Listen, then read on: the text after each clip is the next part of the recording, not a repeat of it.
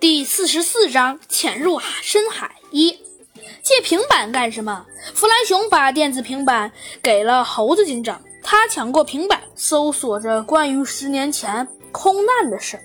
弗兰熊也坐起来，把脑袋凑了过去，找到了十年前的帖子新闻。猴子警长点开了帖子，阅读起来。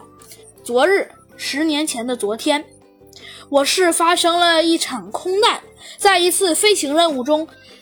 飞飞机某部件损坏失灵，导致在快降落在地面时，飞机加速下降，飞行员不经失踪，推断已阵亡。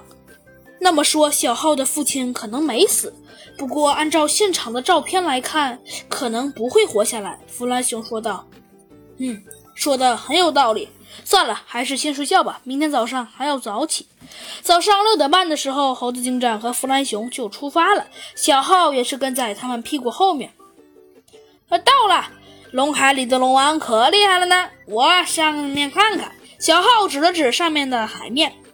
猴子警长和弗兰熊拿出了潜水服套在身上，扑通一声钻进了海里。海里很安静，黑乎乎的一片，他们潜得很深。忽然，前面出现了一片亮光，他们点了点头，往那片亮光游去。随着光亮变大，他们也慢慢的看见了前面的场景：一只水獭，戴着灰帽子，穿着白色短袖、土黄色长裤，颈上还拴着一条红丝巾，而且他个子很矮。他拿着一个手电筒照着他的脸。脸上挂着诡异的坏笑。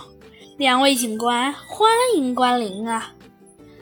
猴子警长咽了咽口水，问道：“呃，你想干什么？龙王的事儿你知道吗？”龙王，哼，我就是龙王，水懒阿东。啊，什么？你就是龙王？弗兰熊有些诧异的问道。“没错。”小懒得意极了。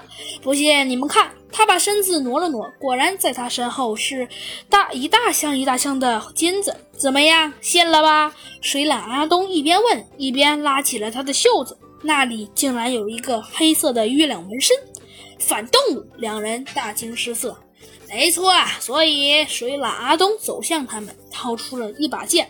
弗兰熊差点吓得昏了过去。不过嘛，他拿出了一颗淡黄色的药丸。我得先吃下这个。他把药丸吞了下去。不好，又是药丸！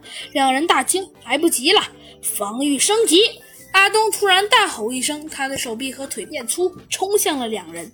猴子警长和弗兰熊慌忙逃走，可阿东却紧追不舍。他追上两人，猛地一拳打向猴子警长。